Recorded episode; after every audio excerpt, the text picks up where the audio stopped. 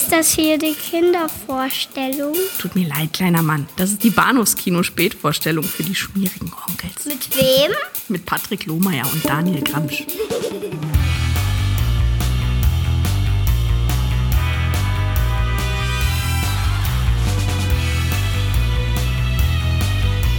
Now, who killed him? Don't know nothing. And listen, the only reason I came back to this crap house was to find out who did it. And I'm not leaving till I do. Michael Caine is Carter, a man with unbridled hate. Do you want to be dead, Albert? For Christ's sake! You knew what I'd do, didn't you, Albert? Listen, Christ, I didn't kill him. I know you didn't. When a professional killer hates, he turns animal. And there becomes but one law in the underworld jungle. Get Carter. Get Carter. Before Carter gets you. Hallo und herzlich willkommen zu einer wunderbaren Bonus-Episode des Bahnhofs Kino Podcasts. Mein Name ist Patrick und bei mir ist heute mal nicht ausnahmsweise der Daniel. Äh, ausnahmsweise einmal nicht der Daniel, so rum sollte es richtig lauten, sondern ich freue mich sehr, sehr, sehr über einen wunderbaren Gast, nämlich den Stefan Jung vom Deep Red Radio Podcast. Hi Stefan. Hallo, ich freue mich auch sehr. Danke für die Möglichkeit, Patrick. es gibt einen sehr konkreten Grund, warum du hier bist. Nicht nur, weil du äh, so ein wunderbarer Mensch bist, sondern auch jede Menge Wissen und äh, große, oh. große Liebe mitbringst für den Film, über den wir heute Abend sprechen. Welcher ist denn das? Ja, äh, wir sprechen heute über Get Carter, das Original von Mike Hodges von 71 mit Michael Caine.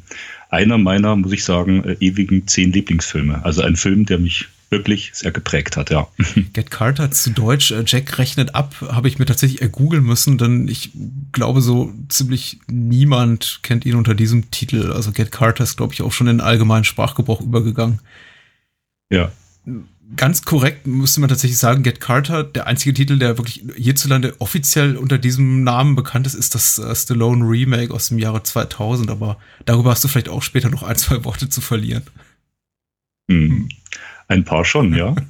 Äh, der hatte ja den Untertitel äh, Die Wahrheit, Die Wahrheit tut weh, den ich ziemlich cool finde. Also der heißt auch auf Englisch The Truth mhm. Hurts. Und da spielt auch Michael Caine wieder mit. Ja. Aber wir sagen dann ein bisschen was zum Remake. Ja, äh, definitiv ja. auch so ein Film, glaube ich, aus äh, sowohl Stallones als auch Kanes saure Gurkenzeit. Naja, saure Gurkenzeit möchte ich nicht sagen, denn ich meine, um die 2000 haben sie auch einiges zustande gebracht, aber es war, glaube ich, nicht so der Karrierehöhepunkt für beide Beteiligten. Und er ist ja auch, glaube ich, hierzulande nur auf äh, Video erschienen erstmals. Der kam direct to Video mhm. raus, richtig. Hab ich damals in der Videothek gesehen. Aber bevor wir zurück ins Jahr 1971 reisen zu Get Carter und Mike Hodges und äh, Michael Caine, äh, erzähl doch mal ein bisschen, was machst du sonst so, wenn du hier nicht gerade gastierst? Äh, gerne. Also in erster Linie bin ich für meine Familie da und gehe fleißig arbeiten, wie das so viele machen.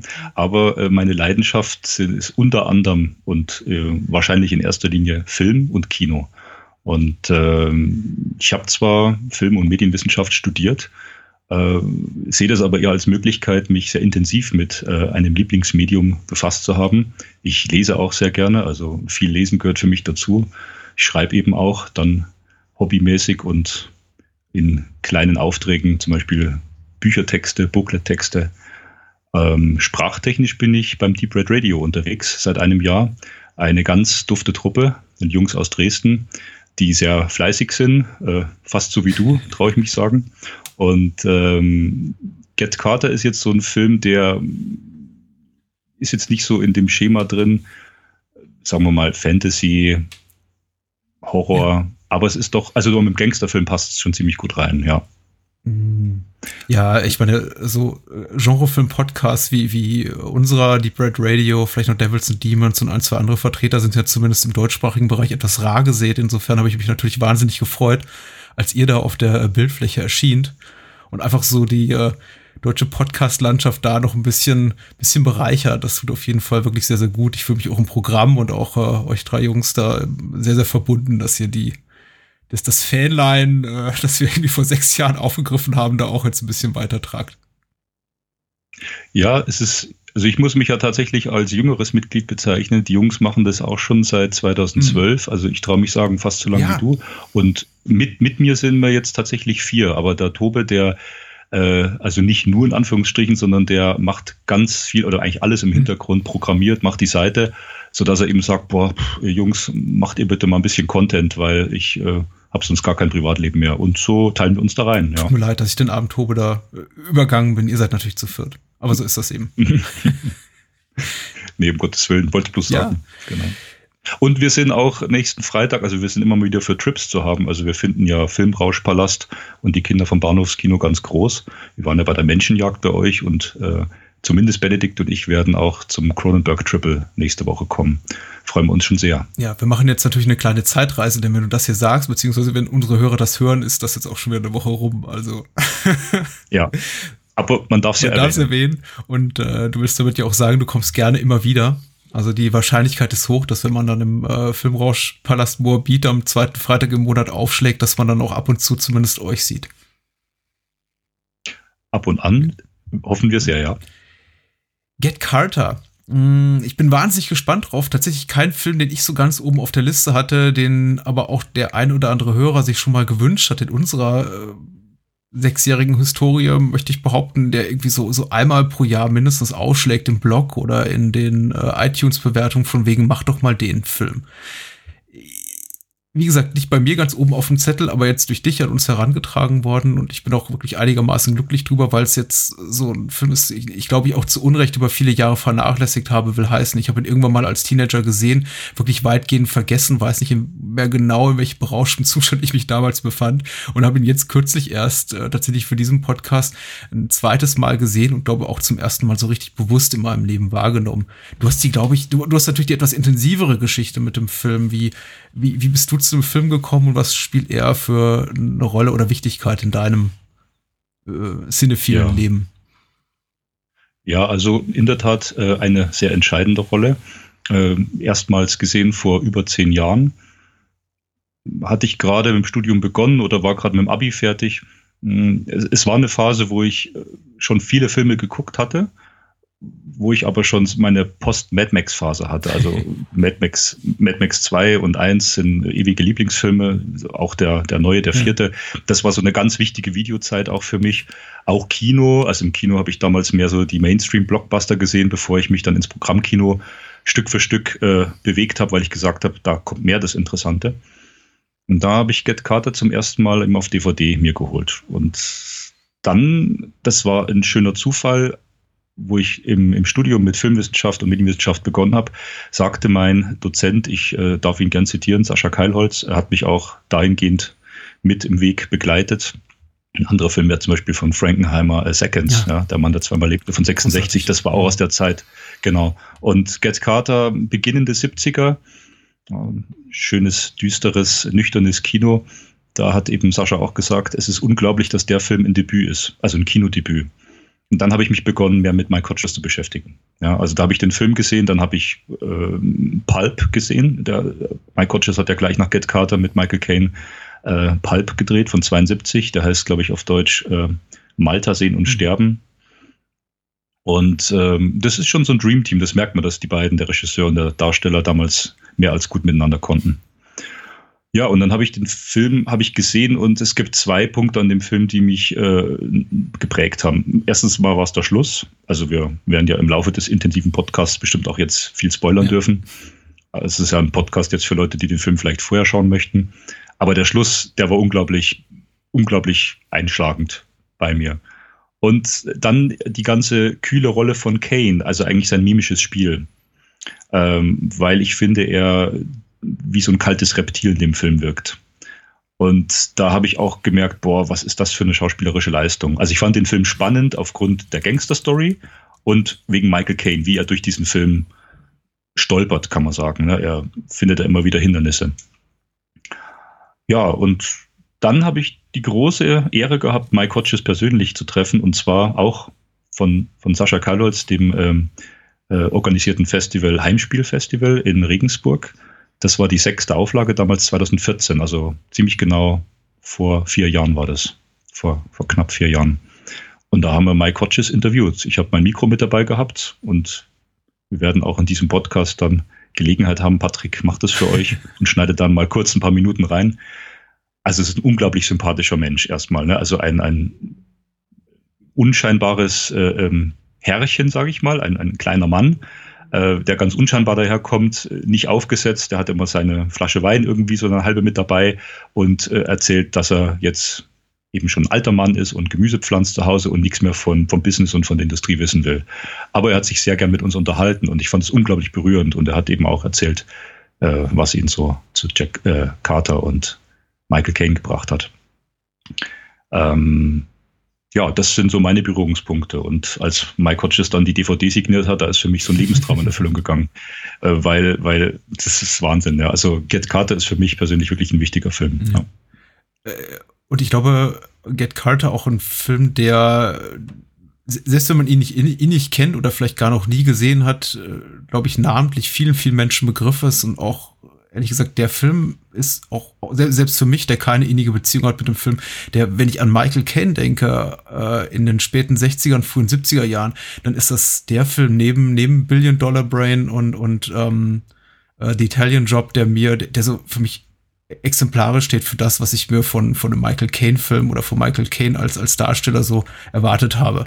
Äh, dann kommt irgendwie lange Zeit gar nichts äh, und dann taucht er irgendwie für, für mich so in meiner cinephilen Gefühlswelt wieder so auf als Elder Statesman in einem Christopher Nolan-Film oder meinetwegen, meinetwegen auch schon Ende der 90er in, in, in Gottes Werk und Teufels Beitrag, so in seiner, in seiner späten, späten Oscar-Phase dann.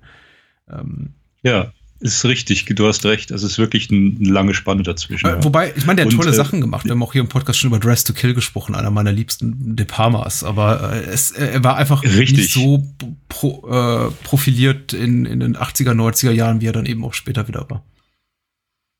Das, das stimmt. Darf ich kurz eine Anekdote einschieben? Ich habe äh, erst vor kurzem On Deadly Ground mit Steven Seagal geschaut, äh, auf brennendem Eis und der ist wirklich großartig und da spielt Michael Caine ja so die zweite Hauptrolle, kommt nur ganz wenige Minuten vor, hat ordentlich Gage bekommen und hat sich seine Haare äh, dunkel, äh, also schwarz färben lassen, so ein bisschen als Gag, damit ihn keiner erkennt. Äh, das nur mal als Randanekdote, aber da war er auch jetzt eben schon ein bisschen weit unten angelangt. Aber ich, ich mag den Film, ich mag On Deadly Ground, ja. Auf seine Weise. Ja, es ist, es ist schwierig im aktuell politischen Klima noch irgendwie was Positives über einen Steven Seagal-Film zu sagen, aber äh, ich äh, finde On Deadly Ground auch nicht schlecht. Wahrscheinlich der, der letzte wirklich gute Steven Seagal-Film. Ich glaube auch einer der letzten Kinofilme, den er gemacht hat. Viel, viel, viel mehr kam ja. er danach nicht mehr. Aber ja, Michael Caine, ähm, es würde zu weit gehen, zu, zu überhaupt nicht, ich sei ein Fan, aber ich mag einfach das, wofür äh, Michael Caine steht, nämlich äh, in vielen seiner Rollen für dieses äh, kühle britische Understatement. Äh, wobei ich eben letztens auch noch mal äh, Sleuth mit ihm gesehen hatte. Äh, Mord mit kleinen Fehlern heißt er, glaube ich, zu Deutsch. Äh, ja. Wo er, ist es, oh, wem, wem spielt er denn gegenüber? Ist es Lawrence Olivia? Richtig. Äh, wo er eine sehr, sehr wie soll man sagen, ohne jetzt äh, zu viel, zu viel vorwegzunehmen, beziehungsweise zu spoilern, eine sehr expressive Rolle hat, also sehr aus sich hinausgehend äh, und auch sehr, sehr viel komödiantisches Talent beweist. Also äh, vielleicht tue ich ihm damit Unrecht, ihm irgendwie zu sehr dieses, dieses coole, coole britische Understatement anzudichten. Mm, ich glaube, er kann beides. Ähm, werden wir dann später noch äh, sehen, weil äh, die Rolle im Remake ist von Get Carter ist ganz anders wie die im Original. Das spielt da komplett eine andere Seite. Ne? Sehr spannend. Ich freue mich drauf. Die Tradition will es so, dass wir die UFDB-Inhaltsangabe vorwegschicken, bevor wir über den Film sprechen. Für die drei Hörer, die sagen, scheiß auf Spoiler, ich höre den Podcast äh, an, trotzdem ich den Film nicht kenne, dann soll es so sein. Und für die drei Menschen eben diese Inhaltsangabe geschrieben hat sie Ulta bei der UFDB und der schreibt, als der Geldeintreiber Jack Carter, gespielt von Michael Caine, vom Tod seines Bruders erfährt, macht er sich unverzüglich auf den Weg nach Newcastle. Dort angekommen stellt er Nachforschung zum Tod seines Bruders an und sieht sich schon bald darin bestätigt, dass es keineswegs ein Unfall war, bei dem dieser starb. Nachdem er mit seiner Nachforschung auch nicht aufhört, als er mehrmals darum gebeten wurde und er zudem noch hinter die Machenschaften eines Pornorings kommt, wird es persönlich für Carter. Er stattet einen gnadenlosen Rachefeldzug gegen die Unterwelt von Newcastle. Das ist, ist eigentlich ganz gut, ja. Ich habe die noch nie gehört, die, die passt schon. Der Text auf der Rückseite der schönen US Blu-ray, die mir vorliegt, nennt äh, als allererste, an allererster Stelle das Sylvester Stallone Remake, weil ich glaube, die der Klappentext Text einfach schon älterer ist und irgendwie noch aus dem Jahr 2000 oder 2001 stammt. Und an zweiter Stelle fällt dann eben auch gleich das Wort Neo-Noir. Ähm, Get Carter als Neo-Noir, als irgendwie Neuauflage, irgendwie klassischer Film-Noir-Motive.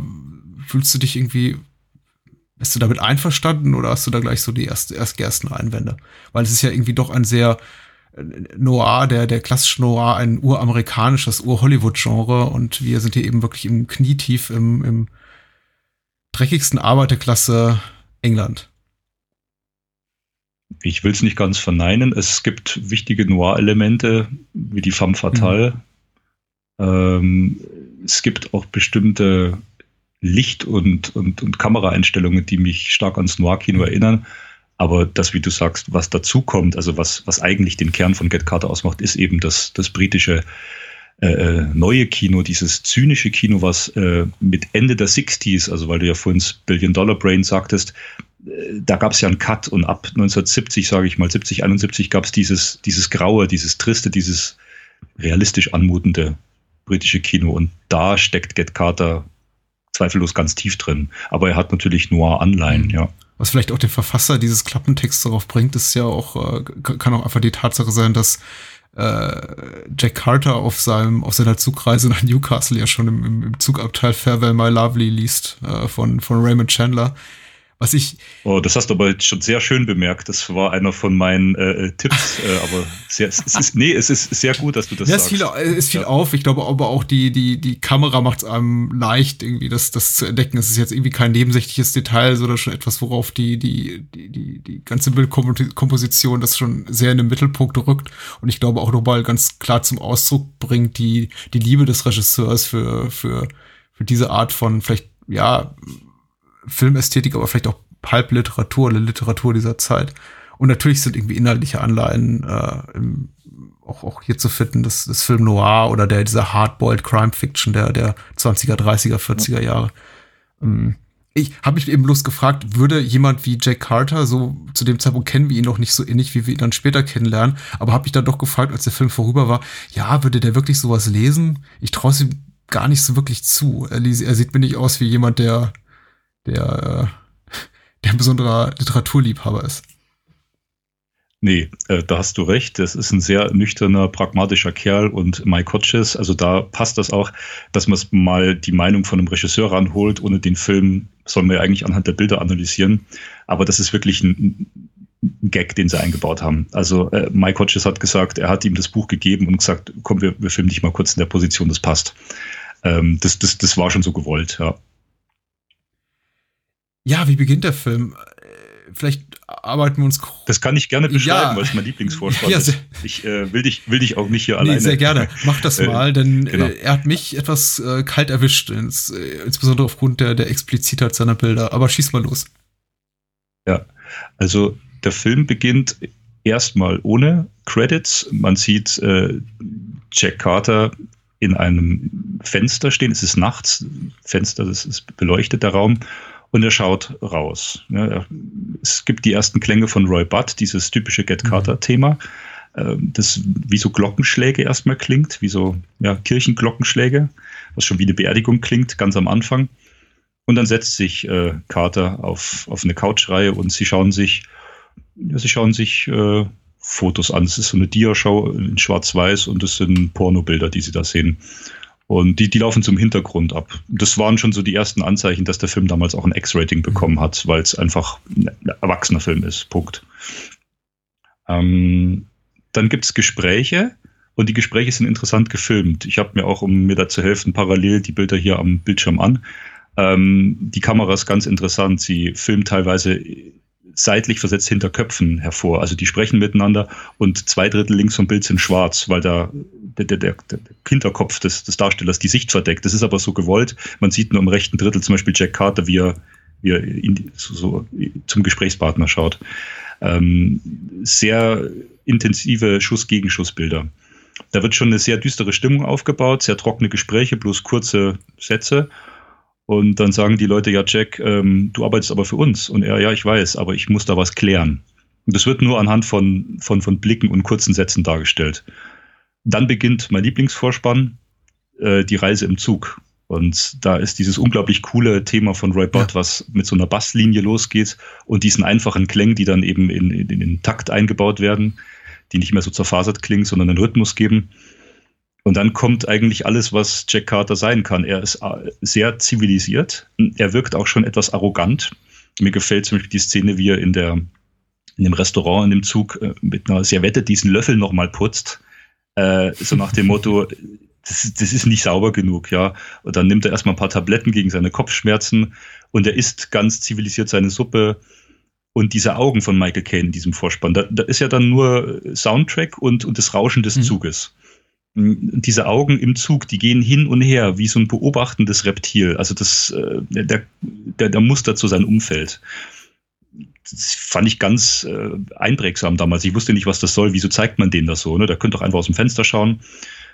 Und dann ist auch die Kamera vorne auf dem Zug angebracht, die immer durch Tunnel rauscht. Und das finde ich auch interessant, dass ganz lange Schwarzbilder ein, äh, eingebaut werden. Also das wird wirklich gezeigt, wie, wie der Zug viele Sekunden durch den Tunnel fährt und ganz hinten dann irgendwann so ein Punkt, so ein weißes Licht kommt, äh, wo, der, wo der Tunnel dann aufhört. Und so entsteht eine Dynamik, aber auch die Gewissheit, äh, Jack Carter äh, wechselt die Örtlichkeit. Ja. Also er, dieser Roman heißt ja Jack's Return Home. So, also er kommt im Prinzip nach Hause, nach Newcastle. Das ist erstmal eine Reise. Der Film beginnt mit einer Reise, er wechselt die Örtlichkeit und ähm, das ist immer spannend, wenn eine Figur, die am Anfang gezeigt wird, ist irgendwo bei seinen Kollegen in einer festen, festen Situation, da ist sein Job und erstmal wieder irgendwo hinreist. Der ist ja da irgendwo, auch wenn es seine Heimatstadt ist, irgendwo ein Fremder. Er muss erstmal wieder unbekannt gewordenes Terrain äh, erschnüffeln.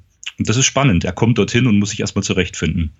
Und was auch noch wichtig ist, dass die Musik im äh, im Synchron zu dem Zug, der langsamer wird, wird auch die Musik langsamer und, und tuckert so richtig aus, wenn da Nacht wird in Newcastle. Das, boah, da ist er so richtig in dieser Welt und er kommt dann in Newcastle im, im, im Pub an und sagt erstmal und schnipst so, nee, bitte das Bier in einem, in einem feinen, in einem dünnen Glas und nicht so, wie ihr das hier trinkt. Da merkt man schon, Jack, das ist, der kommt da zwar her, passt aber nicht mehr hm. rein. Ja. Also man merkt schon, ja, man, man, man, man, merkt schon auch, auch in, in deiner Beschreibung natürlich erstmal die große Begeisterung, aber eben auch, dass der Film auch un unglaublich detailverliebt ist und eben auch die, die Stilmittel, derer sich bedient, also die ganze Ästhetik sehr, sehr bewusst einsetzt. Ich, ich, ich glaube, das ist etwas, was ich in, in ein, zwei kritischen Rezensionen auch gelesen habe, dass eben nicht jeder die Art und Weise mag, wie hier Gesprächssituationen gefilmt werden, die, die Stimmen, die aus dem Off kommen, die Gesprächspartner, die eben bei diesen ja klassischen über die Schulter äh, Kameraeinstellungen, oft dass der, der eine Gesprächspartner das in Hinterkopf, man sieht eigentlich quasi zwei Drittel bis drei Viertel des, des, des Bildkaders ausfüllt und man eigentlich den, den, den zweiten Gesprächspartner kaum, kaum, kaum noch wahrnehmen kann. Das ist sehr, ja. ähm, äh, es geht fast schon so ein bisschen in, in, in Richtung Varieté-Stil, so, so ein bisschen, ja, auch, auch, auch fast schon so, äh, fast schon so, so anarchische Züge, wirkt dann aber doch gleichzeitig wieder irgendwie, ist dann, findet dann statt im Wechsel mit sehr, sehr kontrolliert wirkenden Szenen, mit statischen Kameraeinstellungen, mit so einer langen Brennweite. In, in der Hinsicht fand ich zum Beispiel die, diese Szene, die dann äh, auch, glaube ich, zum ersten Drittel des Films kommt, wo er mit seinem äh, ehemaligen Partner oder Partner seines Bruders, diesem Eric, im, in diesem Rennen, in diesem, in diesem Pferderennstadion spricht. Man hat das Gefühl, das ist aus einer unglaublich, äh, unglaublich großen Distanz mit einer ganz, ganz langen Brennweite gedreht worden, weil eigentlich alle, alle Figuren um, um, um, um die beiden, um, um Kane und seinen Gesprächspartner rum so, so, ja. so verschwinden und noch so schattenhaft im Hintergrund stattfinden. Ähm, und, ist es, ist es und auch, auch die, und auch die Tonspur wirkt ja. unglaublich klar im Vergleich zu der Umgebung, in der sie sich befinden, wo wahrscheinlich eine unglaubliche Lautstärke stimmen muss. Aber sie klingen so tatsächlich, als seien sie beide in einem, irgendwie von, von, vom Rest der Welt isoliert in einem Keller ähm, äh, aufgenommen worden. Also ganz, ganz interessant. Ja. Freut mich, dass dir die Szene gefällt, ist mein Lieblingsdialog im Film. Aber ich habe ja gesagt, ohne jetzt, dass ich immer sage, das ist mein Lieblingsfilm und ich mag das, sondern du hast recht. Also, also äh, das ist auch technisch. Also Mike Hodges hat auch gesagt, er liebt äh, Long Lenses, lange Brennweiten. Und das ist wirklich so. Die sind da zwar, das ist eine Massenszene, genau, aber die sind in dieser Masse, dieser Anonymität, wo, wo Jack Carter weiß, ah, lass mich mal durch, lass mich mal durch, ich kenne den und geht zu dem hin, in, in, in dieser Masse dieses Gespräch führen, weil es nicht auffällt. Ja weil es keinen interessiert dort. Und da kann er das intimste Gespräch im Prinzip mit ihm führen, ja. Und, und es wirkt da schon so, als würden sie, als würde Carter beobachtet Und äh, was mir ja nicht aufgefallen ist, wofür ich erst äh, in den, in den Audiokommentar mit Hodges äh, und äh, Wolfgang Suschitzky, den, den, den Kameramann mittlerweile verstorben, äh, reinhören musste, war, äh, dass sie auch darauf hinwiesen, dass ja schon in der, in, in der Szene, in der er im Zug sitzt nach Newcastle, ihm sein späterer Mörder schräg gegenüber sitzt. Ähm, die, Kam okay. die Kamera schwenkt darüber und tatsächlich der Herr, der ihn am Ende erschießt, Achtung, dicker Spoiler, zu spät, ist, äh, sitzt ihm ja. im Abteil schräg gegenüber. Das wusste ich natürlich nicht und ich glaube, es kann auch keinem auffallen, der den Film nicht mindestens zehnmal gesehen hat. Äh, aber da spielt, glaube ich, auch so ein bisschen dieses, dieses Element rein, das, äh, das, das, das Paranoiden. Deswegen fand ich es auch schön, dass du irgendwie im, im Kontext von Get Carter auch nochmal Seconds erwähnt hast, weil der hat ja auch so schön paranoide Züge. Und für mich ist auch Get Carter zumindest in, in Teilen ein zutiefst paranoider Film, von dem ich immer so das Gefühl habe, äh, ist, ist äh, Get Carter eigentlich derjenige, der, also ist, ist eigentlich Carter derjenige, der, der, der verfolgt und anderen auf der Spur ist, oder ist da irgendjemand im Hintergrund, der ihm auf der Spur ist? Und das macht der Film auch nie so ganz klar. Also er hat niemals ihm ganz klar die Oberhand. Es gibt immer Leute, die ihm irgendwie äh, voraus sind, die ihm auflauern, die sich wahrscheinlich, die sich im Verborgenen bewegen und vielleicht schon ein Scharfschützengewehr auf ihn gerichtet haben. Also, und das spiegelt sich eben in der ganzen Ästhetik wieder. Äh, ich überschlag mich auch gerade ein bisschen, weil das tatsächlich Aspekt des Films war die, die Ästhetik, die mich sehr, sehr, sehr begeistert hat und ich das Gefühl habe, also, dass es einer der wenigen Filme ist, die eben, äh, die ihre, ihre, die, die, die narrative Ebene auch wirklich ganz exakt und präzise in ihrer, in, in, auf, auf der ästhetischen Ebene widerspiegeln können, einfangen können, replizieren können. Das ist hier super gelungen. Sehr schön gesagt, kann ich nur so zustimmen, ja. Roy Budd hat die Musik geschrieben, die, die fehlt mir so ein bisschen im Verlauf des Films, weil sie wirklich sehr, sehr toll ist. Das ist so ein sehr, ich glaube, mit, mit sehr, mhm. sehr, sehr, Drums und äh, Klavier inspirierter Score. Ja, sehr, sehr rhythmisch. Ähm, Roy Budd hat auch für äh, manchen Black Exploitation Funk-Klassiker, mir fällt gerade Diamonds mhm. ein von 75, der war äh, vier Jahre später, auch ein ganz toller Score, auch sehr bassbetont äh, sehr stimmungsvoll. Aber du hast recht, ich habe ja Get Carter heute nochmal angeschaut, heute Nachmittag, und ähm, das ist auch sowas, äh, ich will sagen, naturalistisches, dass äh, Hodges so sagt, okay, so nach 20 Minuten, jetzt machen wir erstmal eine Stunde keine Musik. Ja. Dass, da, da, dass du nur Umgebungsgeräusche hörst, dass du Gespräche hörst, dass du dieses Hintergrundrauschen bei Gesprächen in Pubs und in äh, Gebäuden und in Zimmern hörst, oder dass du einfach nur Stille hörst, wenn zum Beispiel das äh, Begräbnis, äh, Quatsch, nicht das Begräbnis, äh, die, ja doch die Bestattung, äh, die ja im Haus, sein, sein Bruder ist ja schon tot, dass du einfach erstmal die Stille spürst. Ne? Diese Stille, diese, diese, diese Ernüchterung. Ähm, das ist, deswegen ist es auch ein kalter Film. Ne? Also da sagt er, da brauche ich jetzt auch irgendwie nicht eine Stunde lang hier irgendwelche rhythmische, äh, treibende, funky Musik. Ähm, das brauchst alles nicht. Ne? Mhm. Äh, es fiel mir irgendwann auf, ich glaube, ich habe es anfangs nicht so vermisst, und ich dachte ich mir dann so nach wahrscheinlich so nach rund einer Stunde lang, lange keine Musik gehört. Also wir haben äh, Musik in dem Film, aber die ist eben, das ist eben dann in, Form eines diegetischen Soundtracks. Also der ist, wenn, Musik stattfindet in einer Szene, in der sich die Figur befindet, zum Beispiel relativ zu Beginn in, in diesem Club und in dieser Bar-Szene, äh, hören wir eben Musik. Dann hören wir zum Beispiel diese, diese Sängerin da in der Bar singen.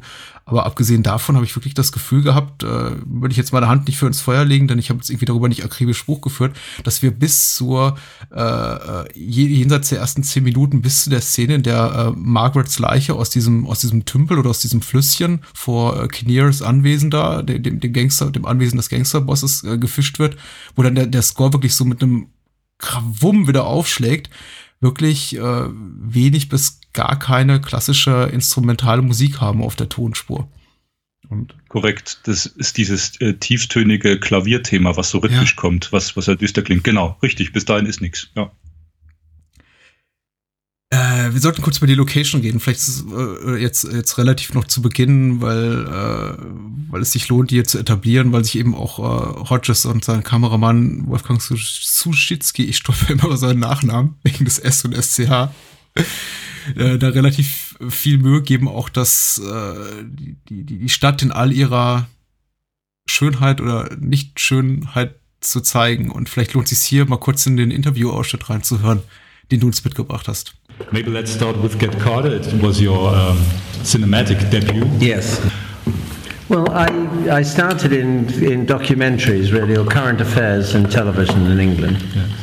I was always a, I always loved the cinema, but I never really anticipated ever beginning, ever, ever, ever making any f- cinema films. And the producer, I say, who produced uh, Get Carter, Michael Klinger, was his name, and he saw the film. He had the rights to this novel written by Ted Lewis called Jack's Return Home. And through suddenly one morning, this, this book arrived in the post, and with a letter saying, "Did I want to write and direct it?" So I read it and said yes. Yes. So that was that. It was very straightforward. What was the the one big point on the on the book of Ted Lewis, which said you, yes, I will do this film? Well, one is an extremely well written book. It's very slim. It's very, very. Uh, it's very atmospheric. It also was was the kind of lower echelons of British life, which I had witnessed because in those days you had to do national service. You had to go in to do two years. And I, for some accident, ended up in the Navy, British Navy. And I chose to go, I, I could have been an officer because I had a, I had a, a, a qualification would have made me, but I didn't want to, I was an accountant, believe it or not. And I didn't want to be an accountant, so I chose to go on the lower deck. So I became a seaman. And I was on a minesweeper for two years. And this minesweeper, this is in the 50s, was a fishery protection minesweeper. It so it went into all the, all the fishing ports up the coast of England, went to Reykjavik, went to Norway, and I saw poverty, the likes of which I'd never never dreamt existed. You know, so I, so all of this kind of of gritty urban poverty, which I'd witnessed, I realised in Ted's book that this was about, and I so.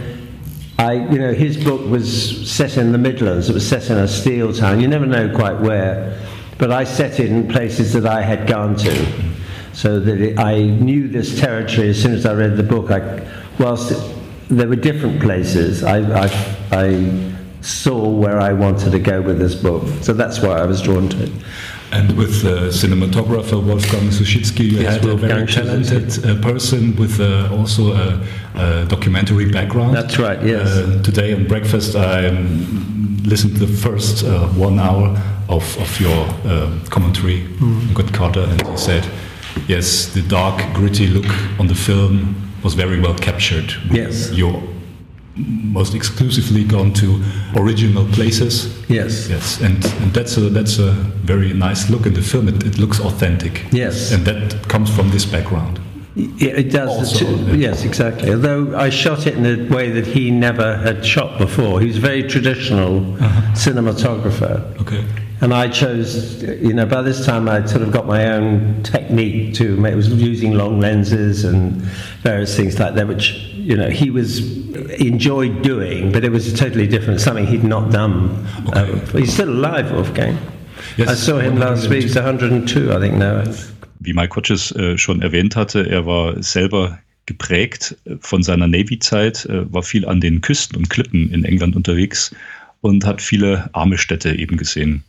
Und das ist das, was er in Get Carter einfängt, was er auch in dem Roman beschrieben sah, was, was ihn so begeistert hat, neben der spannenden Story, dass eben dieses, ähm, dieses Arbeiter-England gezeigt wird. Es gibt viele Einstellungen Get Carter mh, von weit oben, relativ äh, zentriertes Bild, wo äh, lange Straßengassen nach unten gehen, zum Beispiel als sein Bruder von den, dem Bestattungswagen relativ am Anfang weggefahren wird. Und du hast diese, diese relativ kleinen Arbeiterhäuser, die ja, wie, wie, wie so Schächte aussehen, also diese, diese grauen, zugespitzten kleinen Ausgänge hinten. Mhm. Und da geht eine lange Straße runter und du siehst unten den Hafen mit den, mit den, mit den Hafengeräten. Alles grau und dreckig. Und äh, diese, diese Hintereingänge dieser, dieser Häuser hatte auch einen Grund, weil damals oder teilweise heute noch damit Kohle geheizt wird. Da fuhr also einmal zu einem bestimmten Zeitpunkt in der Woche der Kohlewagen durch oder einmal im Monat und karte jedem Kohle vor die Tür und das wurde da Ja. einfach abgeladen und die haben das rein. Also das hat schon auch eine, ja, eine sehr soziohistorische Bedeutung, äh, wie die Menschen dort eben gelebt haben. Ja. Und das, das, das macht äh, Mike Hodges sehr bewusst. Also er dreht ausschließlich in Originallocations. Es gibt keine Studio-Nachbauten außer es ist irgendwie mal drinnen gedreht in einem Zimmer und es wurde umdekoriert. Ansonsten dreht er auf offener Straße und vor allem auf, auf offenen Häfen und dann äh, draußen am Strand. Mhm. Also er, er fängt es so ein, wie es ist. Äh, die Farben sind reduziert, äh, keine hohen Kontraste, alles ist, äh, die Farben sind entsättigt. Es soll auch so grau wirken. So wie wenn man dorthin kommt in eine, eine arme Gegend und sich umschaut. Dreckige Straßen, finstere Hinterhöfe, äh, eine, eine, eine Holztür, die einfach nicht aufgehen will. so, und das ist aber die Gegend, wo, wo Jack Carter sich doch auskennt. Also das ist sein Terrain. Mhm. Das wird deutlich. Also er weiß eigentlich immer, wo er hingehen muss. Er weiß, wenn er vom Fußweg neben so einer, so einer alten Eisenbrücke, wenn er, wenn er über, über die Balustrade springt, über das Geländer, ein paar Meter nach vorne sprintet, dass da unten so ein, so ein äh, halb kaputtes Dach kommt, wo er draufspringen kann, wo die oben im Auto ihm nicht mehr hinterherkommen. Ja. Und das, das äh, fängt da, äh, fangen die beiden Suschitzky und Hodges auch gut mit der Kamera ein, also diese, diese Geografie. Weil, weil du wirst ja als Zuschauer da nicht komplett reingeschmissen von Anfang an, sondern sie begleiten dich ja etappenweise. Und das ist schon sehr gelungen. Also du bist da richtig mit drin, auch so bei der Jagd, die Jack Carter selber äh, eben hat und wie er eben auch gejagt wird. Genau. Ja, da äh, trifft für mich auch dann an dieser Stelle die, die die Umschreibung Get Carters als quasi früher Neo-Noir nicht so wirklich, äh, denn egal welche Handlung klassische Noir-Filme erzählt haben, Hollywood-Filme der, der, der 40er und 50er Jahre aus, aus dem Thriller-Bereich.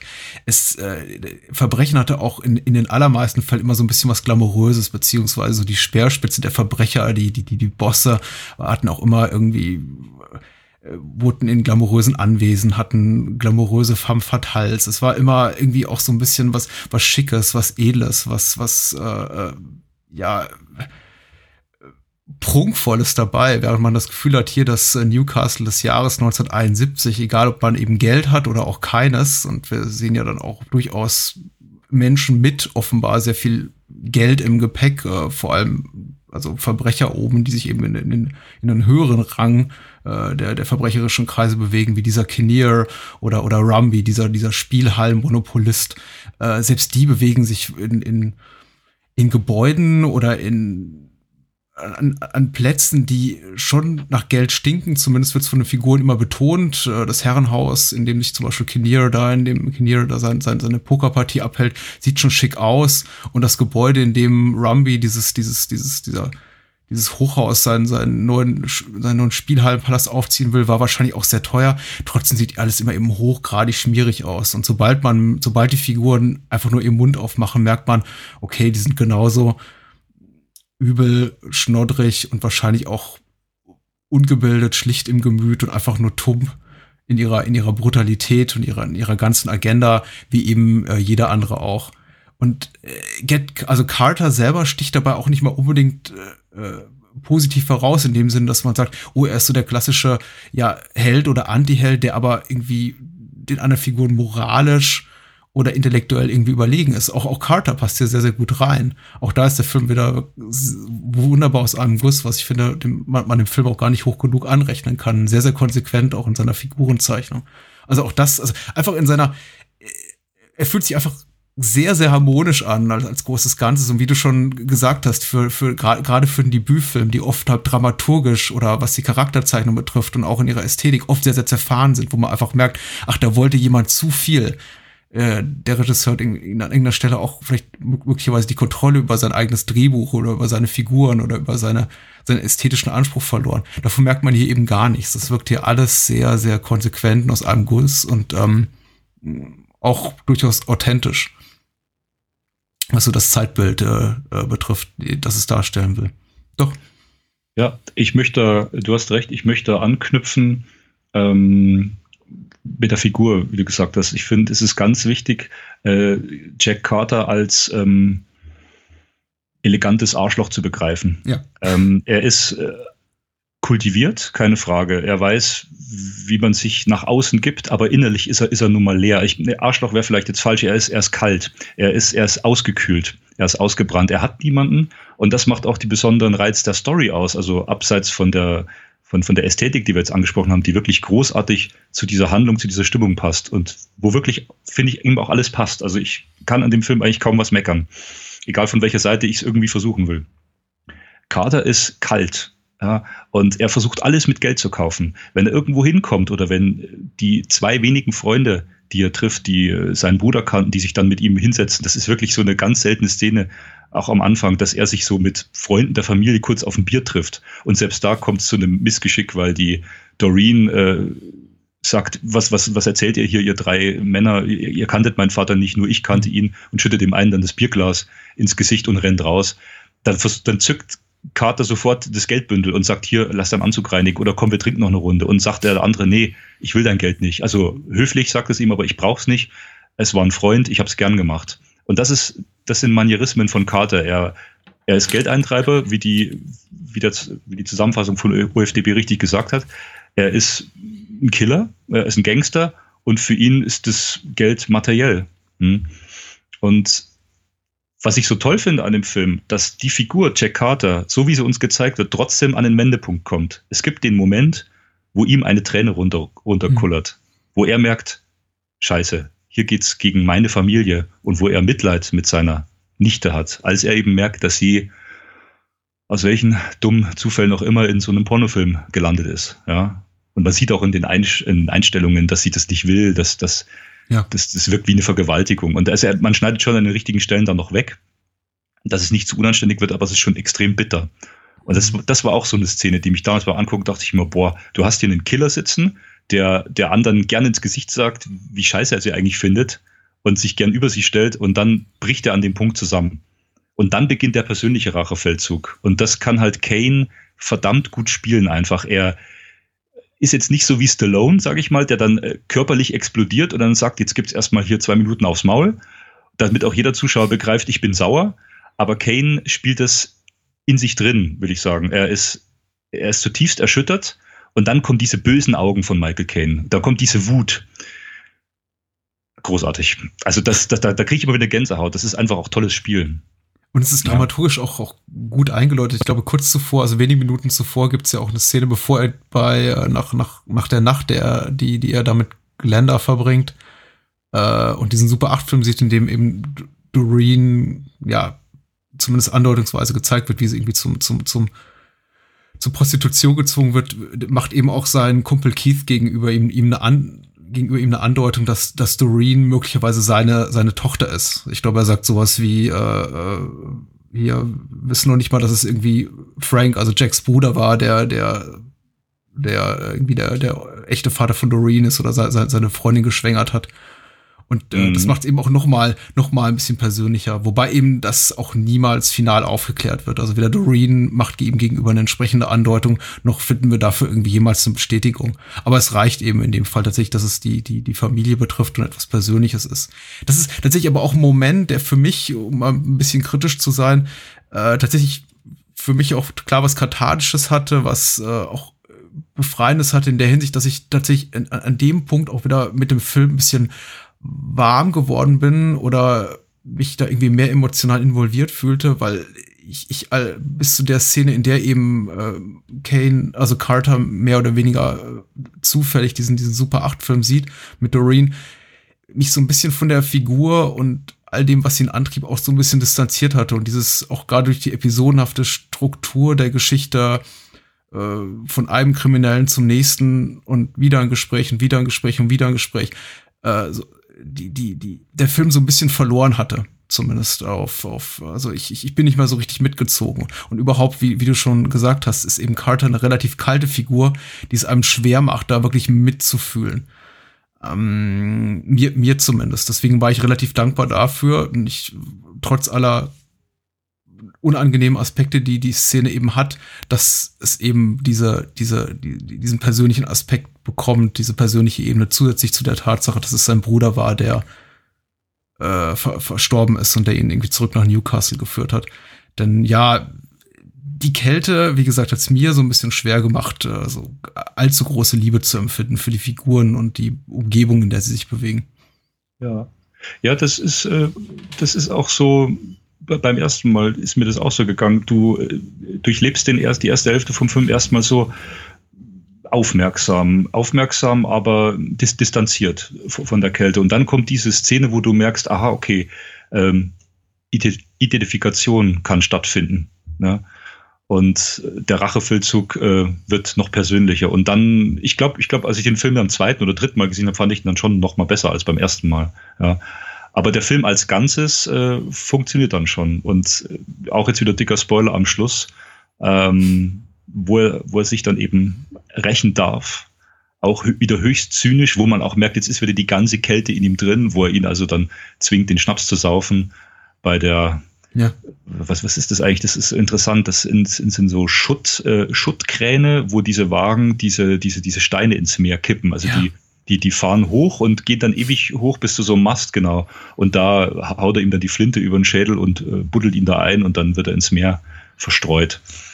Und auch der Moment, das, das passt, also da, da hätte man mit dem Schluss auch viel kaputt machen können, zu sagen, okay, er versucht noch, sich dann diesem, diesem kalten Gangster-Dasein äh, abzuwenden. Er will die Flinte nehmen und will sie ins Meer schmeißen und sagt, okay, die Mission ist erfüllt, ich habe mich an meiner toten Familie gerecht und jetzt ist gut. Nein, diese Erläuterung darf er nicht haben und wird erschossen. Also sauberer Kopfschuss und liegt mit seiner Flinte am Strand. Er bleibt also der Gangster. Ja. Also man, man findet zwar die Identifikation in dieser Szene und fühlt dann so die zweite Hälfte mit Jack Carter mit, aber trotzdem, wie du sagst, die erste Hälfte zeigt ja ganz klar, was er eigentlich für ein abgefuckter Typ ist. Und ja. deswegen kann, kann man, ich, man kann ihn nicht lieb haben. Ne? Also so wie auch Leute behandelt. Und ich habe gerade eine Szene im Bildschirm offen, die auch bewusst sehr zynisch, also da haben sich auch im Kino damals auch so ein paar Gelächter überschlagen, weil es einfach sehr absurd wirkt. Sein Bruder liegt doch begraben anfangs, äh, ich sag mal begraben, er liegt in dem Sarg in der Wohnung. Ne? Ja. Und äh, der steckt da den lautesten Taschenrasierer in die Steckdose, den es überhaupt gibt. Also der ist auf der Tonspur extrem laut, wie so eine, wie so, ein, wie so eine Motorsäge. Äh, und, und, und geht da um das, den Sarg rum und rasiert sich dabei, weil eben die Lampe über dem Sarg hängt. Das ist höchst zynisch. Das ist ganz schwarzer britischer Humor. Ja? Und das ist, das ist komisch. Das ist, das ist kein Typ, den man mögen möchte. Also die, die, die, die kälteste Szene für mich, und äh, derer gibt's ja viele, ähm, ich glaube, so an zweiter Stelle ist es wahrscheinlich der Moment, in dem er mit seiner äh, Landlady da quasi schläft und ihn die beiden äh, Handlanger dann von, von Kinnear ist es, glaube ich, im, im, im Bett quasi überraschen, aber es, die ganze Szene, der ganze Szene mangelt es wirklich so an, an, an wirklich nennenswerter Spannung oder überhaupt irgendwie, sie, sie, wird fast irgendwie humoristisch aufgelöst, als, als, ach, was machst du denn hier? Ja, ich schlafe mit der Frau, die mir nichts bedeutet. Ja, im Grunde, Carter, wollen wir dir auch nichts, weil du bedeutest, bedeutest uns auch zu wenig, als dass wir dir wirklich an, an, an, an Kragen wollen. Irgendwie hat es zu, zu dem Moment doch sowas richtig verspielt ist und man merkt eigentlich jedem, im Raum ist jeder andere ansatzweise fast egal. Das ist, da, ja, das, da herrscht wahnsinnig große Indifferenz und, und, und so eine, eine fast schon geübte, geübte Gleichgültigkeit zwischen den Figuren. Äh, aber die, die krasseste Szene, was äh, Carters äh, Eiseskälte betrifft, zumindest bis zu dem Zeitpunkt, als er dann wirklich mit dem Morden beginnt gegen Ende des Films, ist wahrscheinlich der, der, der, der, der, der Telefonsex-Moment den er damit Britt Eckland am anderen Ende der Leitung hat. Ja. Richtig. Im Beisein seiner Landlady, der, ähm, wo er wirklich keine Miene dabei verzieht, äh, in, in intimste Details in, ähm, mit, mit äh, sonorer, lauter Stimme auszutauschen mit Britt Eckland am anderen Ende der Leitung, die sich da entkleidet. Übrigens Britt, Britt Eckland mal ausnahmsweise wirklich gut besetzt bei etwas, das sie kann. Ich, ich, es, tut, es, es tut mir leid, irgendwie so, so, so was Böses über Britt Eckland sagen zu müssen, aber wir hatten sie irgendwie auch schon zwei, in zwei, drei Filmen im Podcast und ich habe sie in sehr, sehr vielen Filmen gesehen und sie ist keine wirklich brillante Schauspielerin. Äh, sie hat ein wirklich relativ schmales Spektrum dessen, was sie eben gut kann. Und hier ist sie wirklich sehr, sehr gut besetzt. Ähm, ich würde das gleiche über einen Männchendarsteller sagen, wenn einer vergleichbaren Szene, Szenerie zu sehen wäre. Jetzt hast du aber gerade noch die Kurve gekriegt, sonst ja, hätten wir Hate-Mails von Frauen bekommen. Nein, nee. das ist, das ist voll, vollkommen in Ordnung. Britt Eckland ist ja. einfach, äh, äh, Peter Sellers, ihr Ex-Mann, hat sich auch entsprechend über sie geäußert, irgendwie re relativ schmal, was äh, ihre, ihre, ihre schauspielerischen Talente betrifft, bestückt und äh, hat dann eben auch andere Qualitäten zu bieten. Aber hier ist sie wirklich sehr, sehr gut und die hm. Szene wirklich in ihrer, in ihrer Eiseskälte, also von beiden Seiten wirklich schauderhaft, schauderhaft. Äh, ja, da gebe ich dir recht, aber das ist provozierend, das ist äh, höchst britisch. Ähm, er macht es ja bewusst. Ne? Er ärgert ja die Landlady und da äh, stellt sich da die Kamera auch im Vordergrund wieder scharf, wie sie so im ganz gelangweilt, fast schon wie so eine Oma im, im Liegestuhl wippt Und er macht das. Und das Beste ist, also pass auf, der, der Schluss von dem Telefonsex ist das Beste. Auf, auf beiden Leitungen. Ja. Und zwar auf ihrer Leitung, Ja. wie ihr Typ, auf, das wusste ich gar nicht mehr, das habe ich heute so laut lachen müssen, wie ihr Typ ins Zimmer kommt und sagt, was ist mit dir los? Hast du Bauchweh oder was? Hast Bauchschmerzen? Wie sie, wie sie sich halt selbst befriedigt. Großartig, ganz trocken abgewürgt und sie Hörer drauf. Und, auf, äh, und bei Jack Carter klingelt's. Also Wie bei sie- der sie die sagt- klingelt's. sie sagt- Moment, sie das sagt- ist für mich, ich muss an die Tür. Also schon wieder lässt er sie sitzen. So. Und ich glaube, sie, sie schiebt doch hinterher, äh, I'm just exercising oder sowas. Das ist, äh, Das ist- ja. Ja. Das ist eben auch schon, und das ist, das ist eben auch schon wieder so, diese, diese Indifferenz der ganzen Sp Figuren ihrer, ihrer, ihrer Umwelt gegenüber, wirklich so auf die Spitze getrieben. Eigentlich ist es allen scheißegal und jeder weiß, dass der andere ihn belügt, aber äh, im Grunde kommt es auch nicht drum. Natürlich ist, ist Brit, Brit Englands Reaktion im Sinne von, ach gar nichts, ich, ich mache nur so ein paar, paar Sit-Ups, äh, vo- Ja, vollkommen lächerlich und, und regt zum Lachen an. Ich habe mich auch, äh, ich habe mich auch sehr, sehr gefreut über den, über den, den Schluss. äh, ja, bringt dann eben auch noch mal so die ganze Figurendynamik, die der, die der Film sich so auch zum, zum Leitmotiv macht, auf den Punkt. Äh, wirklich, wirklich sehr, sehr schön. Ähm, vielleicht haben wir noch mal kurz Zeit, auf die Szene bei der Rennbahn anzusprechen, weil Ja. die finde ich ist aber wirklich großartig. Also wenn's, wenn ich mich nicht täusche, ist es Ian Henry, der, der den spielt, den, den Eric. Und da zeigt man mal wieder, mit wie, wie wenig Mitteln man da ganz viel Spannung, schauspielerische Spannung aufbauen kann. Diesen Dialog gibt's übrigens auch auf dem Soundtrack. Da gibt's einen Track, der, äh, dieser Soundtrack besteht aus den, sage ich mal, wenigen Stücken und äh, ja, wie man es heute aus, oder heute seit vielen Jahren aus Tarantino-Soundtracks kennt, dass diese dass diese Dialoge mit reingeschnitten sind. Es gibt's auch bei Get Carter. Und ich will jetzt nicht den kompletten Dialog äh, vorsprechen, obwohl ich es äh, immer mal wieder versucht habe. Aber er, er sagt im Prinzip so, ah, Eric, grüß dich, lange nicht gesehen. Hast du eigentlich gewusst, dass das hier meine Heimatstadt ist? Und er sagt, nee, habe ich nicht gewusst, aber schön, dich auch zu sehen. Und dann sagen die auch ganz trocken, in, in, das muss man eben auf dieser Originaltonspur, auf diesem britischen muss man das hören. Also wie die beiden sprechen, das kann man nicht nachmachen. Und er sagt, ja, warum bist du eigentlich hier? Ja, ich besuche meine Familie. Er sagte, oh, das ist aber schön. Ja, das wäre schon schön, wenn die noch leben würden und so. Äh, und er, oh, oh, das tut mir leid. Nee, passt schon, ist nicht so schlimm. Also das wird ganz trocken. So, und dann fragte ihn halt noch aus, was er so macht, der Eric. Und er sagt, na, ich bin clean, brauchst du keine Sorgen machen. Von mir brauchst du keine. Und er so, äh, so you're, you're making good, Eric, sagt er dann und grinst ihn ganz, ganz mit Haifischzähnen an. Also das ist auch großartig, wie, wie er grinsen kann. Michael Caine, das macht er drei, viermal im Film. Dieses, dieses böse Grinsen. Ähm, und sagt, ja, dann, äh, ja, dann, dann lass mich doch noch mal deine Augen sehen. Ich habe vergessen, wie die aussehen. Und das ist großartig. Und der Ja. hat ja wirklich eine große Sonnenbrille äh, auf und nimmt die ab und dann kommen wirklich verschreckte, fast schon zärtliche Augen darunter vor, wie man sie von einem Gangster nicht, nicht, nicht erwarten würde. Und das ist großartig. Nur dieser Blick und sagt man, oh, oh, oh, äh, da merkt man erstmal, wie viel Schiss der vor dem hat, vor dem, vor dem Kater, dass der jetzt wieder da ist. Ja. Und dann sagt er, ich habe vergessen, wie sie aussehen. Sie sehen immer noch aus wie früher, wie, wie Pisslöcher im Schnee. Und dann sagt er, ach, deinen Humor hast du noch behalten. Ja, ja, den behalte ich mir. Und dann geht er. Also die haben davor gerade über den Tod seiner Familie gesprochen, ne? Und dann, das ist, das ist halt, das ist Get Carter, genau. Ja, Es ist ein Unterhaltungsfilm, ja, das ist ein Unterhaltungsfilm und, und das, diese britische Unterhaltung schafft's halt einfach. Und ich, äh, warum ich eben diesen Film auch so liebe, er kam zu einem wichtigen Zeitpunkt raus, Anfang der 70er. Und ich bin selbst in verschiedene Genres verliebt, ob es amerikanisches, italienisches ist. Aber fürs britische Kino ist der Film für mich eben entscheidend. Ja.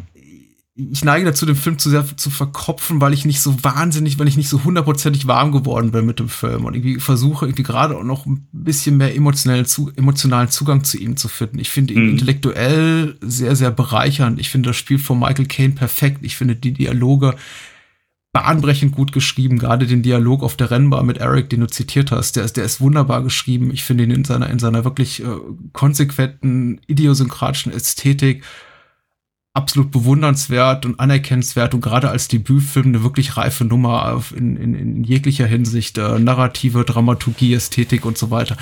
Aber letztendlich stehe ich doch dann bis zum bitteren Ende und das schließt wirklich den aller, die aller, allerletzte Einstellung, wenn er dann irgendwie tot am Strand liegt mit einem Loch im Kopf, äh, getötet von einem Scharfschützen, der, wie gesagt, ihm schon in der fast allerersten Szene des Films schräg gegenüber im, im, im Zug sitzt. Selbst dann sitze ich noch da und denke mir so, ja, das war schon alles sehr, sehr, sehr gut. Aber eine Träne würde ich um Carter selbst in diesem Moment nicht verdrücken. Nee, soll man ja auch nicht. das, ist, das, Das, ist, wie gesagt, es ist ein kalter Film, äh, stilistisch auf der einen Seite, aber er zeigt eben auch, wie, wie, wie leer Charaktere eigentlich sein können. Mhm. Ja? Auch wenn das gut gespielt ist, es ist ein Spiel. Und ähm, es ist halt, es, es passt an dem Punkt des Kinos, für mich passt es gut rein. Es ist ein stilsicherer Film, äh, den ich einfach gern schaue, wie er gedreht ist und wie er gespielt ist. Aber ich würde auch nie auf die Idee kommen, um, um Carter zu weinen. Aber ich weiß, was du meinst, diese emotionale äh, Nähe, die, die hat man hier nicht. Ja? Und es, man schaut sich ja auch gerne Filme an, um emotionale Nähe zu den Figuren zu finden. Sowas schaue ich auch gerne. Aber das ist so ein Film, ist Get Carter nicht. Das stimmt, das muss man einfach mal festhalten, ja. Vielleicht, äh, um einer falschen Erwartungshaltung auch nochmal vorzubeugen, auf einer anderen Ebene. Der Film wird ja, es, es wird sehr oft verbunden mit dem Bild von Michael Caine, der da steht mit dieser äh, langen, weiß nicht, nennt man das Kaliber? Nee, langen, lang, langen Schrotflint. Das ist keine Schrotflint, das ist ein Jagdgewehr, ne? Eine ja. Pumpgun. Äh, und es wird auch oft als, als Rachefilm wahrgenommen, in dem Sinne, dass es wirklich primär darum geht, wie sich äh, äh Jack Carter, der Protagonist des Films, auf einen, weiß ich, hundertminütigen Rachefeldzug begibt. Tatsächlich muss man sagen, äh, vor der, ich glaube, 90. oder 85. Minute bringt Jack Carter niemanden um. Da kommt es eigentlich so zum ersten nennenswerten Schusswechsel. Es gibt vorher so ein, zwei kleine äh, Autoverfolgungsjagden, die eher, ja, äh, abrupt dann auch wieder enden, ohne dass jemand großartig zu Schaden kommt. Aber erst so wirklich kurz vor Schluss äh, geht es dann so richtig ans Eingemachte, will heißen, also auch äh, an, an, an, an, ans Morden und auch äh, äh, da setzt der Film wirklich so ein, auch mit äh, deutlich sadistischere Züge zu zeigen, auch in der Figur von, von Jack Carter, der dann eben auch anfängt, Leute nicht nur einfach äh, hinzurichten oder zu erschießen, sondern eben auch an, angemessen der, der Schwere ihrer Taten entsprechend auch leiden zu lassen. Zum Beispiel Margaret, die ja, ja nicht einfach nur vergiftet unter diesem Baum äh, und dann da irgendwie quasi in den, in den, in, in den in diesen, in diesen Fluss da tritt, sondern irgendwie auch erstmal äh, sich, sich, sich entkleiden lässt und, und bis zu einem gewissen Punkt demütigt und ich glaube auch, auch äh, ansatzweise wirkt. Also das geht schon an die Nieren, aber es kommt, wie gesagt, ist relativ spät im Film. Mm, ich habe das jetzt schon ein paar Mal angesprochen, die Zeit, in der Get Carter gedreht wurde.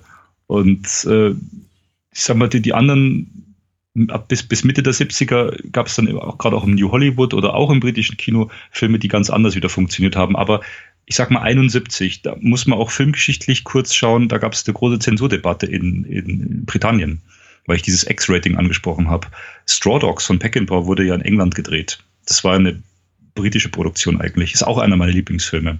Hm. Wobei da das Spiel persönlicher geht und da geht es wirklich um ein Paar und um deren Beziehung. Also was, was Carter nie nie hatte und nie haben wird. Aber auch dieser Film handelt sehr stark von sexueller Gewalt, von, von physischer Gewalt und von, von psychischer Gewalt. Und das deckt sich mit Get Carter. Also es ist ein sehr nüchterner, trauriger, dunkler Film. Und in dieser Phase wurden ganz viele Filme gedreht, die so mutig waren, möchte ich mal sagen. Ich finde auch, dass Get Carter weniger mutig ist wie andere Filme, weil er auch sehr unterhaltend sein kann, sehr viel schwarzen Humor hat. Aber er war doch einer der Vorreiter in dieser Zeit, stilprägend. Ähm, wenn ich jetzt an Deliverance denke von, ja. von John Borman, der ist auch unglaublich ernüchternd. Das waren alles Filme oder zwei Jahre vorher fangen wir mal mit Midnight Cowboy an von ich John Schle sagen, ja. Schlesinger. Ja, das war ja der erste Film und der einzige Film, der einen Oscar bekommen hat, der für Erwachsene war. Ja. Und da ging das los. Auch graue Gassen, ähm, äh, das wahre Leben, Prostitution, Drogen, Armut. Ähm, das ist eben eine Phase des Kinos. Ich, ich würde mal sagen, in dieser Phase wurden innerhalb kürzester Zeit Filme gedreht von so hoher Energie, so pro progressiv. Das wird es nicht mehr geben prophezei ich jetzt einfach mal, weil mittlerweile alles schon verklärt ist und wieder märchenhaft aufbereitet und comicmäßig verarbeitet. So.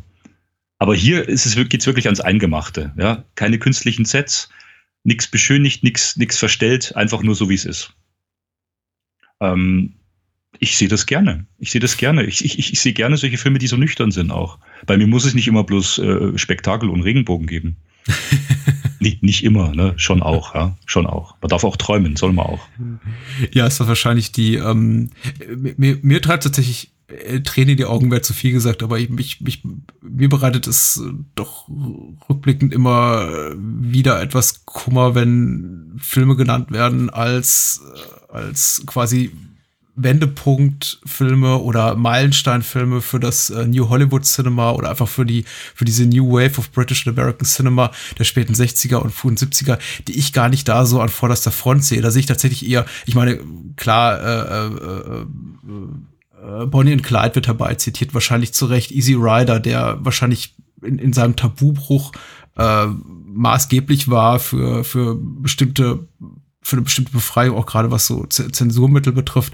Allerdings äh, rein was seine Ästhetik betrifft, für mich nicht der Knallerfilm, sagen wir mal, der späten 60er Jahre ist. Deswegen freue ich mich, dass wir jetzt hier auch mal äh, neben Get Carter auch äh, Sachen wie Straw Dogs oder John Schlesinger äh, äh, Midnight Cowboy ähm, äh, genannt haben, die für mich da eigentlich sehr, sehr viel, sehr, sehr viel prägender waren für das, was in den Folgejahren da kommen sollten. Und ja auch alle irgendwie, also zumindest was Midnight Cowboy und äh, Straw Dogs betrifft, im weitesten Sinne auch, auch britisch-amerikanische Co-Produktionen sind. Also wir haben ja. einmal einen Engländer in, in Hollywood und einmal eben einen Hollywood-Regisseur, der in, in, in der englischen Provinz dreht. Ähm, ja. Was ja. ja auch ganz, ganz spannend ist. Also vieles, was man da so äh, was in der Zeit wirklich für mich an, an, an sehr interessanten Sachen gedreht wurde, das findet so gar nicht in diesem, in diesem uramerikanischen äh, Kontext statt des, äh, des Biker-Films oder des, des, des äh, Outlaw-Films, sondern mhm. wirklich eher in, in, in dem Jahr, was, was Get Carter uns hier so zeigt, was John Schlesinger nach seinem Exil in den, in den USA da so äh, fertiggestellt hat oder was eben äh, Peckinpah gemacht hat. Mhm. Darf Straw Dogs finde ich übrigens auch super. Ja, den haben wir auch äh, mit, mit Benedikt habe ich den auch mal besprochen. Da haben wir uns eine halbe Stunde Zeit genommen und haben uns auch wirklich vorbereitet auf den Film, weil das auch so ein Film ist, der mich wie Get Carter sehr geprägt hat oder wie Seconds. Also Frankenheimer Seconds fehlt mir noch, aber der ist schon, der ist schon, puh, da muss man sich schon lange vorbereiten, weil da muss man schon drauf hinarbeiten. Und da frage ich mich auch, ob es sich jemand anhören wollte, ne? weil Seconds kennt keiner. Also wenn du jemanden fragst, Frankenheimer, ja, der hat Ronin gemacht oder so, ja. Ähm, naja, nee. Botschafter äh, der Angst äh, dürften die Ja, genau, also, genau, die Manchurian Candidate, genau. Ähm, was die fragen wollte, Schlesinger, kennst du Sunday, Bloody Sunday? Mhm. Den habe ich das letzte Mal zum ersten Mal gesehen, weil ich einen äh, Booklet-Text jetzt für äh, Falco und der Schneemann geschrieben habe. Und der hat mich auch mal wieder richtig umgehauen, weil der so komplett für sich steht. Total äh, jenseits jeglicher Konvention, sehr mutig, ein sehr reifer Film.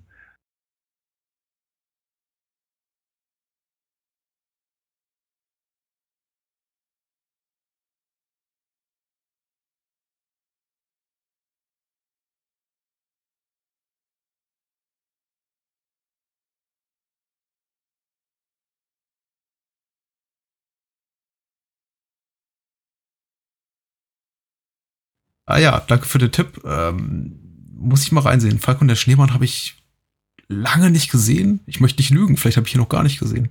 Aber Letterboxd, mein Letterboxd-Account wird mir mehr ver, ver, verraten, denn dafür ich einigermaßen adäquat äh, Buch darüber, was ich kenne und was noch nicht. So, äh, jetzt vielleicht zu den äh, Paraphernalien des Films, also den, den, den Freuden vielleicht am Rande, die uns äh, der, der, der Filmgenuss bereitet hat. Da sind mir so ein paar kleine Details, die ich mir hier notiert habe. Nicht, nicht allzu viele, aber im Gedächtnis geblieben ist mir auf jeden Fall guter Einsatz von, von Dummies, die äh, Gebäude runterfallen. Das ist tatsächlich immer so ein Schwachpunkt. Das sage ich gar nicht so mit, mit allzu starkem ironischem Augenzwinkern. Das ist, denn das, äh, das ist eine klassische Todesart in Filmen, an der viele Filme und Filmemacher scheitern, dass eben auch der, dass das Mannequin, das als, dann als solches erkennbar ist. Aber hier muss ich sagen, zum Beispiel als Brumby hier, der Spielhallen-Tycoon, äh, von seinem äh, neu akquirierten äh, Geschäftsgebäude runtergestoßen wird von Carter, das sieht schon sehr harsh und, und äh, lebensecht aus. Genauso wie der Tod eben von äh, Eric am Ende des, am Ende des Films. Ja. Doch. Ja. Und es tut eben auch weh dann. Ja. Der Film äh, braucht nicht viele äh, Blutszenen, ja, oder so mhm. angehende Splatter-Szenen, äh, um trotzdem sehr hart rüberzukommen, ja. Also man sieht einmal, wie er ein Messer absticht, dann sieht man Blut, und einmal platzt einer mit dem Kopf durch die Scheibe und das war's dann aber auch schon. Alles andere ist kurz vorher abgeschnitten oder wie du sagst, eben sehr, sehr nüchtern dargestellt und wirkt trotzdem sehr hart. Ja. Du hast noch was über, über äh, Jack Carters Fahrkünste zu sagen? Ja, es ist, ähm, also es, Michael Caine konnte nicht Auto fahren bei, beim Dreh des Films. Großartig. Ähm, Mike Hodges hat im Interview erzählt, ähm, die wollten eine Szene drehen, ich habe die auch parallel hergespielt. Es ist auch nur das einzige Mal im Film, dass man äh, Jack Carter ähm, Auto fahren sieht. Am Anfang kommt er mit dem Zug, dann fährt er meistens beim Auto irgendwo mit oder lässt sich fahren von der äh, baldigen Bettgefährtin. Äh, auch übrigens auch eine tolle Szene, muss ich kurz einschneiden, wie die geschnitten ist. Mhm. Parallel die Sexszene mit den Autoverkünsten dieser, wie heißt sie? Wir hatten kurz vor uns über die Frauen überlegt. Ähm, äh, es gibt Maggie, Margaret, äh, nee, Glenda. Die, die Glenda, die, die Glenda. Mhm. Ähm, wie sie immer diesen, diesen Schaltknüppel mit ihren Lederhandschuhen betätigt und aufs Gas drückt. Mhm. Und, und parallel dazu berühren sie sich. Ja? Oder wenn dann, sage ich mal, das Liebesspiel vorbei ist und der Orgasmus abgeklungen ist, wie dann so der Auspuff langsam zum Stillstand kommt. Das ist auch, auch eine großartige Szene, also die auch wirklich sehenswert macht, den Film einfach mal zu gucken. Also allein schon wegen der Szene finde ich den Film sehenswert. ähm, aber Michael Caine sollte wirklich an einer Stelle mal nachts äh, an ein Haus fahren und jemanden aufsuchen. Und als dann die Dreharbeiten soweit waren, dass Mike Hodges gesagt hat, so, jetzt können wir, können wir einsteigen lassen, dann haben alle gesagt, ja, und wer fährt? Und sagt dann, ja, er soll fahren. Nee, Michael Caine hat keinen Führerschein, der kann nicht fahren. Und er, was? Ich habe doch einen Film mit dem gesehen vorher, ich weiß gar nicht, welchen er meinte, da, da, da habe ich noch Auto fahren sehen. Ja. Nee, nee, das, das war ein Double. Das war ein Double. Michael Caine kann nicht Auto fahren. Also das ist schon mal super. Und dann haben sie die Szene so gedreht, und man sieht das auch im Film, das, äh, so im, im, linken Viertel ist ein Baumstamm. Die haben das Auto wirklich bloß gerollt in die, in die Parklücke. Und äh, ich glaube, selbst oder, oder, oder irgendwer hat das Auto rangefahren und selbst in der Szene sitzt Michael Caine dich im Auto und dann gibt's im Hintergrund, sieht man das, gibt's ein beleuchtetes Fenster, wo, wo Jugendliche tanzen, ne? weil die Tochter von einem, den er aufsucht, irgendwie gerade eine Hausparty schmeißt, weil Papa und Mama gerade im Theater waren. Ja. Und in diesem Fenster sieht man kurz äh, einen Umschnitt, also wie auf einmal die, die Silhouetten ganz anders dargestellt sind. Und in dem Moment steigt Michael Caine aus dem Auto. Also das ist auch so ein ganz kleiner Gag, äh, wo man sieht, Michael Caine hat niemals ein Gaspedal für Get Carter betätigt. Ich finde, das ist eine nette Anekdote. Die, die kann man schon mal erzählen, die ist auch nicht zu albern. Ja.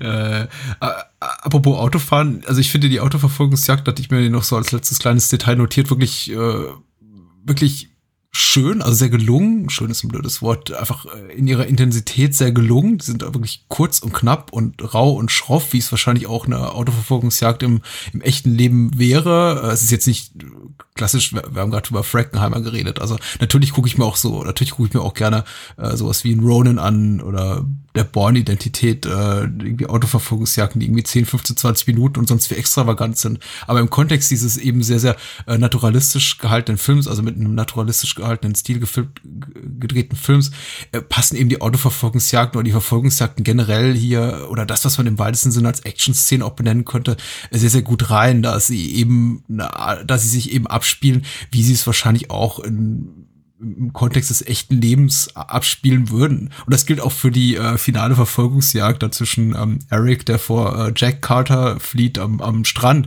an, mhm. an, an deren Ende, also der Verfolgungsjagd, auch beide, insbesondere Eric, eben bis zum äh, äh, Kollaps äh, erschöpft ist und dann einfach irgendwann auch zusammenbricht. Also weit entfernt von dem, was wir in im, im, im zeitgenössischen Actionkino sehen, in dem man eben ja, das Gefühl ja. hat, äh, sowohl Helden als auch ihre Verfolger oder ihre Gegenspieler haben quasi unendlich Energie und sind quasi unverwundbar, bis es dann eben auch irgendwann dramaturgisch Sinn macht. Die Verfolgungsjagd endet nicht da, damit, dass quasi Jack Carter, äh, dass Carter Eric schnappt, sondern dass er vor ihm zusammenbricht und einfach nicht mehr kann, ja. weil er wahrscheinlich schon einen Kilometer gelaufen ist in einer sehr unwegsamen Gegend.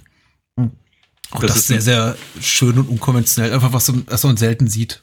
Ja, das ist eine schöne Beobachtung, Patrick. Und da spielt auch der, der große Strand auch eine Rolle. Also dieses, diese Originalschauplätze, die das auch erst hergeben. Weil wenn ja. du jemanden Kilometer hinterm Strand herjagst, irgendwann, der, der, Sand federt deine Schritte ab, das ermüdet einfach nur noch. Ich kenne es aus dem Trainingslager.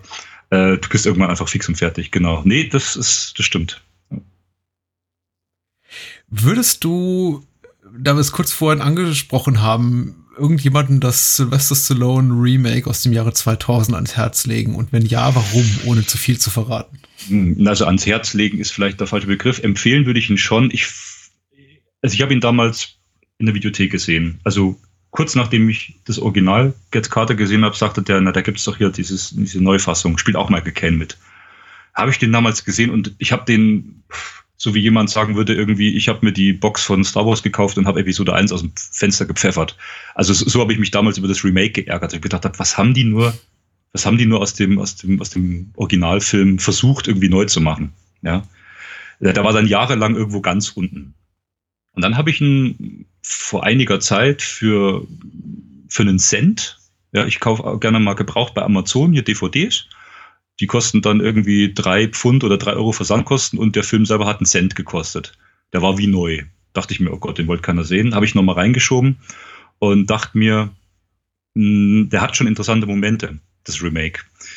Äh, fangen wir mal an bei der Rolle, die Michael Caine spielt. Michael Caine hat gesagt, er hat für die fünf Minuten im Remake mehr bekommen als Originalgage im, im Originalfilm. Gut, das sind die Relationen, das verwundert auch nicht, wenn man sowas hört dann. Ähm, Stallone zeigt sich hier für mich als Bewunderer von klassischen Kino. Ich bin nicht der Stallone-Fan, aber ich mag viele Filme mit Stallone. Ja, ich mag den ersten Rambo, mag ich sehr gern. Mir hat sogar Escape Plan sehr gut gefallen. Die ist eine von den Filmen, die irgendwie keiner mag, so oder nur ganz wenige von den neueren. Ich fand und den ich, auch ganz solide. Und, und ich mag, ich mag äh, diesen äh, äh, Bullet to the Head von Walter Hill, den fand ich großartig. Das war ganz mhm. großartiges Körperkino. Ähm, ja, lassen wir mal die anderen Filme alle weg. Da ist doch Stallone jemand, der sich schon immer wieder auch fürs klassische Kino interessiert. Und das wäre jetzt auch vielleicht falsch zu sagen, klassisches Kino, weil ich glaube, äh, Rocky war ja 76, oder? Das war ja gerade mal fünf Jahre nach Get Carter. Also der war ja schon relativ früh dabei. Und ja. Stallone ist ja auch schon ein Klassiker. Und das ist dann auch eine Liebeserklärung. Also ich finde, wenn man das Remake sieht, dann äh, sehe ich das als Liebeserklärung von Stallone an den originalen Get Carter. Und da gibt es dann doch wieder viele Momente, die funktionieren. Zum Beispiel auch äh, das Duell mit Mickey Rourke. Äh, sowohl Stallone als auch Mickey Rourke sind abgehalfterte, darf man so sagen, Actionkörper die da in einem Psychoduell auf, auf einmal aufeinandertreffen und die Kamera in der Szene, ich weiß jetzt nicht, weiß gar nicht mehr, wer der Regisseur ist und wer der Kameramann, verzeiht's mir bitte, mhm. aber ganz durchdachte Kamera, äh, Kreisbewegungen in diesem, in diesem Dialog, also die Kamera schwenkt kreismäßig vom einen weg, kommt auf den anderen zurück. Also du, du kriegst richtig Kopfwirbeln dadurch. Und genauso soll das aber die Figur von, von, von Jack Carter, also in dem Fall von Stallone gespielt, bekommen, weil er auf einmal eine Erkenntnis aus dem Dialog mitnimmt, wo er sagt, das stellt gerade so meine ganze, meine ganzen Vorstellungen auf den Kopf. Also da ist auch schon ein gutes Psychoduell zwischen Mickey Rourke und, und Stallone. Und es ist kein Actionfilm, es ist schon auch ein, ein Krimi. Ja, es ist ein Krimi. Aber damals kam er halt nicht ins Kino, weil die Leute halt gesagt haben, es ist kein typischer oder kein verheißungsvoller Action-Thriller mit Stallone, der lässt sich ja. komisch vermarkten. So, und dann kam der auf, die, auf DVD raus und sogar die Stallone-Fans haben gesagt, naja, gut, okay, lass mal gut sein. Aber vielleicht so als Anti-Stallone-Film funktioniert er ziemlich gut. Ja. Und, aber ich würde ihm jetzt nicht das Prädikat sehr gut geben. Ja. Hm. Ich, Was? ich denke, ich hatte ich hatte ja vorhin ein bisschen saure Gurkenzeit sowohl für Kane als auch Stallone genannt. Jetzt muss man sagen, Kane hatte äh, zwar schon Oscar gewonnen für Cider House Rules äh, ein Jahr zuvor, bevor das äh, Get Carter Remake rauskam. Allerdings waren die Dreharbeiten dazu Get Carter, also dem Remake, wahrscheinlich auch schon abgeschlossen. Insofern dürfte das irgendwie kein, kein Einfluss mehr auf seine Rollenwahl ge gehabt haben zu dem Zeitpunkt. Ich habe das Gefühl gehabt, also meine Wahrnehmung aus der Zeit, als, als Get Carter das Remake rauskam mit Stallone, war einfach, zu der Zeit konnte einfach Stallone nichts richtig machen und egal was er tat und insbesondere dann auch noch äh, äh, darauf einzahlen, die Tatsache, dass es dieser Film nur nicht mal mehr von ihm ins Kino geschafft hatte, war dann einfach Grund genug für Kritiker und den Großteil des Publikums zu sagen, dass es, das ist Mist und dann auch noch die Tatsache, dass es ein Remake war, äh, ohne sich wirklich ernsthaft damit auseinandersetzen zu wollen. Aber das gilt eben für vieles, was Stallone gemacht hat, bevor er dieses, äh, bevor er so sein, sein Comeback gefeiert hat mit dem, mit dem, mit dem, mit dem quasi sechsten Rambo, äh, Rocky-Film dann einige Jahre später. Das war einfach mhm. keine gute Zeit für, für Stallone und eben auch eine sehr untypische Rolle und Remakes äh, generell werden immer sehr, sehr besonders kritisch beäugt. Also, ähm, vielleicht konnte er es auch lieber nur recht machen. Das, das kann durchaus sein. Und natürlich, ja. das Original ist überlebensgroß. Das ist natürlich auch immer so ein bisschen ein Problem. Das stimmt, aber da haben wir jetzt aktuell ein interessantes Beispiel. Der Film ist ja noch nicht raus, also die meisten haben noch nicht gesehen oder keiner hat ihn gesehen von Suspiria.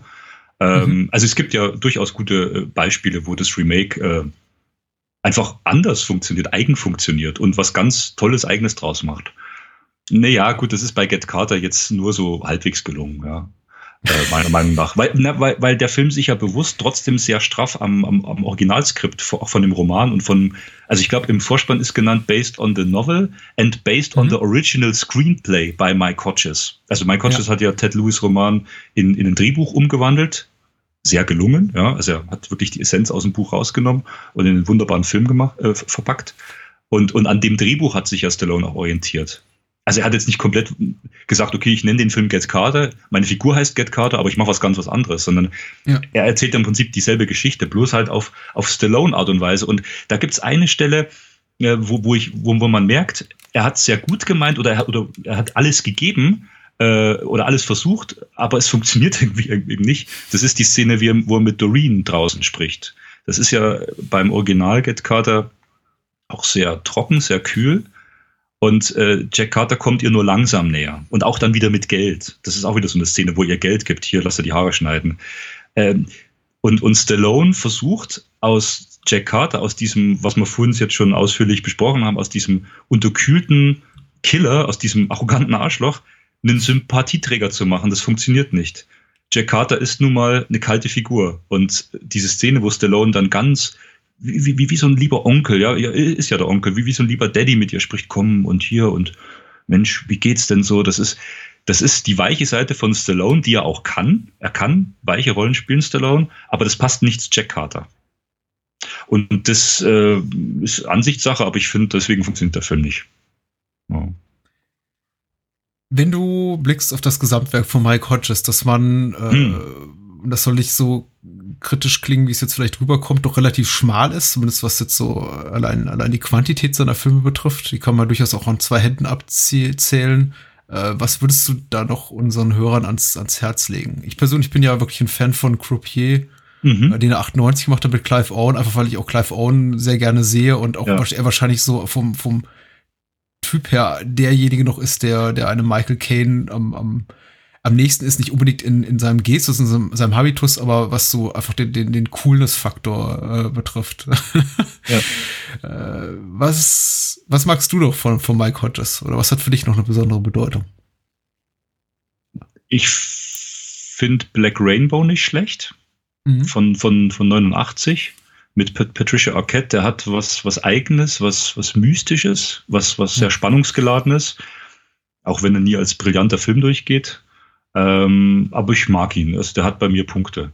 Und äh, Groupie, wie du sagst, ähm, da habe ich auch viele Reden gehört, die gesagt haben, oh, das ist das ist so ein Groupier, das ist so, so, so eine so eine Metapher für eine Gurke, wo ich gesagt habe, bitte was? Äh, Groupie ist für sich genommen ein tolles Teil. Und äh, ich mag auch diesen als lieb als Sleep When I'm Dead, der auch mit Clive Owen wieder, also er hat dann seine, seine, ich sage mal, er hat seine Kane-Phase gehabt mit Get Carter und Pulp und dann hat er seine Clive Owen-Phase gehabt und ich, das sind schon so die rahmenden Werke. Äh, äh, Hodges war ganz viele Jahre von der Bildfläche verschwunden und dreht dann nochmal zwei Filme mit Clive Owen, die wirklich so an diese Frühwerke von, von Michael Caine, äh, also die, die daran erinnern. Und der als Sleep When I'm Dead, der heißt auf Deutsch ganz blöder Titel, ich glaube Dead Simple, äh, ja. mit ähm, Äh, muss ich überlegen, mit, mit äh, Malcolm McDowell, ja. ja. Ja. Spielt eine Rolle. Auch ganz großartig, ganz düsteres äh, britisches Kino wieder. Äh, stimmungsvoll. Da passt vielleicht sogar mal der Begriff Noir besser, würde ich sagen. Ja, und gut, er hat, er hat, er ist so vielseitig. Er hat ein Queen-Video gedreht, er hat Flash Gordon gemacht, der für viele als Kultfilm steht. Aber das ist das Interessante bei Mike Hodges. Er hat äh, verschiedene wenige Filme gemacht aus ganz verschiedenen Genres. Und man kann irgendwie nicht sagen, das ist typisch äh, Mike Hodges. Äh, The Terminal Man ist diese Michael Crichton-Verfilmung. Das hat er auch im Interview damals gesagt, dass der eben von Seiten des Studios sehr stark äh, zugeschnitten wurde. Mhm. Ähm, dass er aber den Stoff und, und die Story von Michael Crichton sehr interessant fand und äh, es wo irgendwie ein Director's Cut äh, hätte geben können, und der toll wäre, aber der darf nicht vermarktet werden. Also gibt es offiziell nur die eine Fassung. Ja gut, dann muss ich vielleicht auch noch eine Anekdote erzählen für die Hörer, dass sie noch was richtig zum Brüllen haben. Und zwar ähm, Exorzist 2, äh, The Heretic. Ja, ja, sehr gerne. der wurde ja dann von John Borman gedreht, aber Mike Hodges hatte begonnen mit der Regie und wurde nach vielen Tagen, wenigen Wochen, einigen Tagen wurde er entlassen.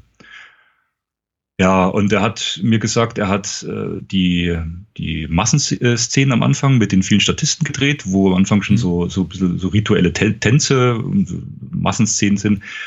Und auch in die Katakomben. Und gibt es eine Szene mit vielen Statisten, die hat er gedreht. Und das waren ein paar Drehtage und dann gab es ganz viele äh, produktionsbegonnene Budgetkürzungen und, und Probleme generell, dass er gesagt hat, also unter den Bedingungen, weil Mike Hodges halt ein sehr geduldiger äh, Regisseur ist, also der er dreht sehr geduldig, nicht so wie Michael Cimino, aber er lässt sich Zeit und haben sie gesagt, nee, nee, wir brauchen hier einen ganz pragmatischen Handwerker, der uns das Ding in wenigen Tagen runterkurbelt und dann haben sie es eben John Borman gegeben. Wobei ich John Borman mag, dreht wahrscheinlich halt sehr effizient. Mm. Und dann gab es ein klärendes Gespräch zwischen Mike Hodges und dem leitenden Produzenten im Büro und es führte halt lange zu nichts. Und die kannten sich, die waren sogar Freunde, hat er gesagt. Und äh, sagt, komm, ja, Mike, so nach dem Motto, zieh's ein, es bringt nichts, zieh Leine, wir machen ohne dich weiter. Und er wollte aber weitermachen. Er wollte diesen Film drehen und irgendwann hat der Produzent sein zu diesem Zeitpunkt noch Freund, dann gleich nicht mehr, ins Handschuhfach gegriffen, äh, in, in, in, in Schublade gegriffen von seinem Tisch und hatte einfach bloß so eine Knarre rausgeholt und die auf den Tisch gelegt. Mehr nicht. Und dann war das Gespräch beendet und Mike Hodges ist aus dem Zimmer gegangen. Also das hat er auch bestätigt. Das ist eine Anekdote, die er auch immer wieder erzählt. Äh, ich war nicht dabei, aber ich finde es auch sehr witzig. Vielleicht ist es auch so eine typische Mike Hodges-Episode, die er immer gerne erzählt, damit alle lachen. Und ja, so, ich glaube, rückblickend, rückblickend ist er auch nicht böse drum, dass er jetzt nicht bekannt wurde als, bekannt wurde als der Regisseur von Exorcist 2, zumindest nicht yeah. in der jetzigen, ja. in der jetzigen Qualität, ja. die ja zweifelhaft ist. Äh, ja ich finde ja, Exorzist 2 ist nicht ohne Reiz. Den dritten Exorzisten finde ich ja so richtig gehend toll, aber äh, der zweite ist auf jeden Fall, hat seine Schwächen und äh, wahrscheinlich nicht die, die dümmste aller Entscheidungen zu sagen, okay, ich, ich ziehe mich da jetzt zurück. Ja, ihm blieb ja nicht mehr viel übrig. Ja, genau.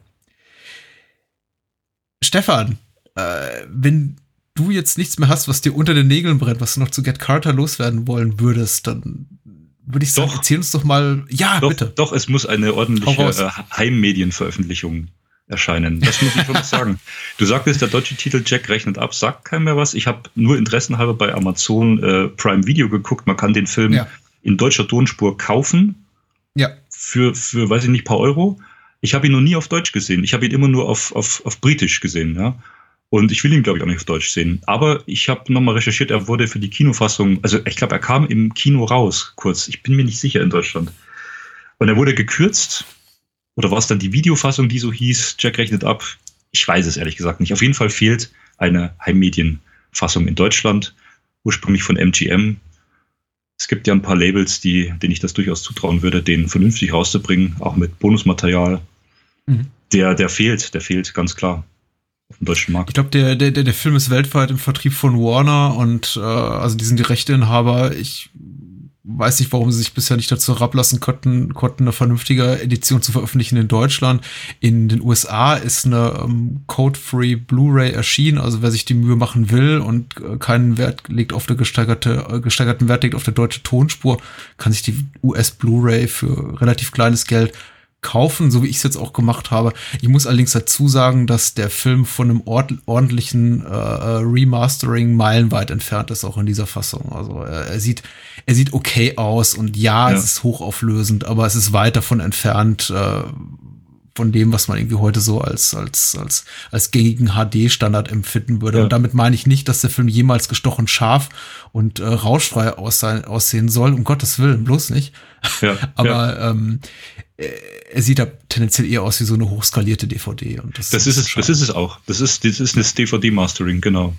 Und ich habe ja noch die alten DVDs und was bei der DVD wirklich schade ist, ist der Ton. Also ich musste bei Get Carter heute den Ton wieder jenseits der 30 raufknallen, um überhaupt die Dialoge verstehen zu können.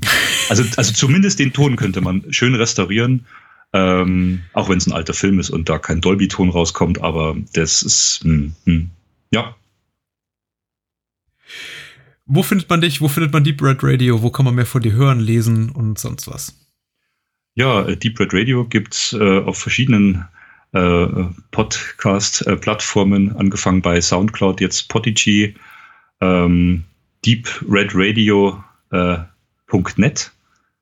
Äh, wir bauen, also Tobe baut gerade die Seite um, also wir fahren gerade zweigleisig. Ähm, ja, da könnt ihr mich hören. Ihr könnt ab und zu was von mir bei Fluxkompensator lesen. Da bin ich jetzt mit eingestiegen. Ganz netter Kontakt, der Christoph, der auch äh, sowohl Kino- als auch Heimmedien-Releases bespricht und vor allem sehr viel Liebe bei der Gestaltung der Titelbilder immer auffindet, wenn er dann die Editionen abfotografiert in lustigen äh, Exterieurs. Also mehr verrate ich jetzt nicht. Einfach mal reinklicken. Da rezensiere ich auch Bücher und äh, ja, ich alle Magazine aufzählen, für die ich schreibe. Deadline, habe angefangen beim Schnitt und bei Critic.de. Ja, ich schreibe eben gern über Filme und es ist mir wichtig, dass über Filme gesprochen wird. Ich habe auch immer wieder soziale Netzwerkdiskussionen, wo gesagt wird, mh, hm, dieses Todreden immer, ja, oder man soll Filme ausschließlich nur im Kino sehen und äh, nur auf sich einwirken lassen und alles andere ist Bullshit. Ähm, da sage ich nee. Also es, ich bin auch so ein, so, so, so ein Mann der Vielseitigkeit. Also ich gucke mir gerne Filme zu Hause an, wirklich. Also vor allem, wenn tolle Labels wie Criterion oder Arrow halt Zeug raushauen, alte Klassiker, die, die es noch nie so richtig toll gab. Und also dann, dann warte ich schon, bis so ein Teil in der Post ist. Ja, da bin ich wie so ein kleines Kind ganz aufgeregt. Und dann kann ich die Sammlung erweitern, aber ich gehe unglaublich auch gerne ins Kino. Ja. Und da auch gern mal wieder analog, wie letztens eben 2001. Ja. Oder bald baue ich dann die Fliege von Cronenberg. Ja, genau. wir hatten uns ja mal drüber unterhalten. Ich finde die, die Debatte auch sinnvoll und äh, in, in dem Sinne, dass sie geführt werden sollte. Allerdings äh, vertrete ich da auch absolut deinen Standpunkt, gerade wenn man nicht mehr, nicht mehr Anfang 20 ist und vielleicht auch äh, familiäre und berufliche Verpflichtungen hat, die es einem nicht erlauben, jeden Tag oder jedes Wochenende auf Festivals rumzutingeln, ist es eben auch äh, schwierig, absolut jeden Film im Kino zu genießen. Und dann äh, finde ich das auch un, finde ich es auch unschön, wenn bestimmte Leute, ich, ich glaube im sozialen Medienkontext war das irgendwie, habe ich es mal bei Oliver Nörding miterlebt, äh, dann irgendwie dafür angefeindet werden, dass aufgrund der Tatsache, dass sie eben viele Filme zu Hause gucken oder eben nicht in der Lage sind, einfach, äh, weiß nicht, absolut alles auf großer Leinwand zu erfahren. Das, das geht eben nicht, auch nicht mehr irgendwann. Und, nee. Äh, ehrlich gesagt, bei manchen Filmen bin ich auch vielleicht manchmal ganz froh, um sie eher auf einem normal großen TV-Bildschirm zu sehen und nicht auf der großen Leinwand sehen zu müssen. Mhm. Gerade wenn es so ein bisschen schlockiger wird. Ja, ja. Nun gut, danke, dass du dabei warst. Ich Deep Red Radio unbedingt hören. Wie gesagt, ich äh, sage das nicht einfach nur so, weil Stefan zufällig gerade hier ist und mir was, was Böses antun konnte, wenn ich es nicht sage. Ich äh, mag das Format sehr, sehr gerne. Professionell produziert, sehr viel professioneller, als wir es tun. Und ähm, ich habe großen Spaß daran. Also Deep Red Radio sollte man hören und sich auf seine Playlist setzen. Dankeschön dafür und vielen Dank für die Möglichkeit, über Get Carter sprechen zu können. Ähm, ich hoffe, wir hoffen, du hoffst, dass äh, die Hörer diesen Film wiederentdecken und, und oder neu entdecken. Also er ist, ja, deswegen haben wir uns die Zeit genommen. Absolut. Ich sag mal, gute Nacht. Gute Nacht dir auch. Danke. Ciao.